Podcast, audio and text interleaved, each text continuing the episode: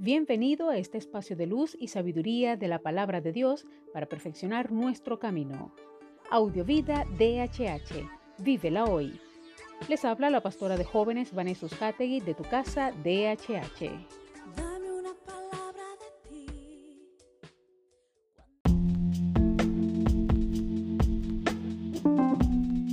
El mensaje de hoy se titula Embajadores de Cristo. Jeremías 1.5 dice, antes de formarte en el vientre ya te había elegido, antes de que nacieras ya te había apartado. ¿Por qué se nos olvida que estamos en esta tierra con el propósito de mostrar la esencia de Dios, de reflejar su amor incondicional? ¿Acaso no te consideras digno o digna de ser representante de Dios en la tierra? Somos embajadores de Cristo. ¿Y qué significa esto? Es la persona que es enviada como mensajero por un líder, por un rey o un gobernante para que realice una misión frente a otras personas, generalmente de otro país.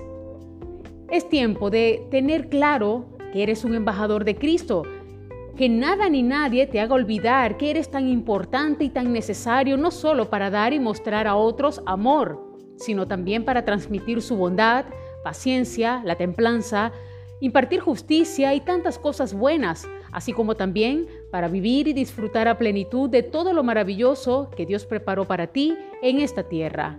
El llamado hoy es a vivir con propósito, reconociendo la importancia de ser un embajador de Cristo. Oremos. Amado Padre, gracias porque nos has escogido, nos elegiste desde antes de que naciéramos para cumplir un propósito y una misión.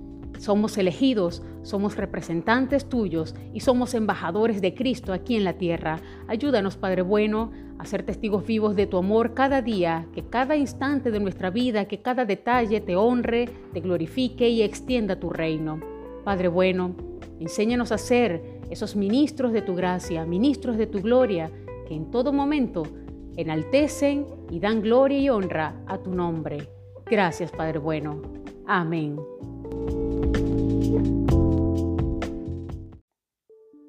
Comparte esta palabra y sea un canal de bendición en las manos de Dios para muchos. Recuerda, lo visible es momentáneo, lo que no se ve es eterno. Audiovida DHH. Vívela hoy.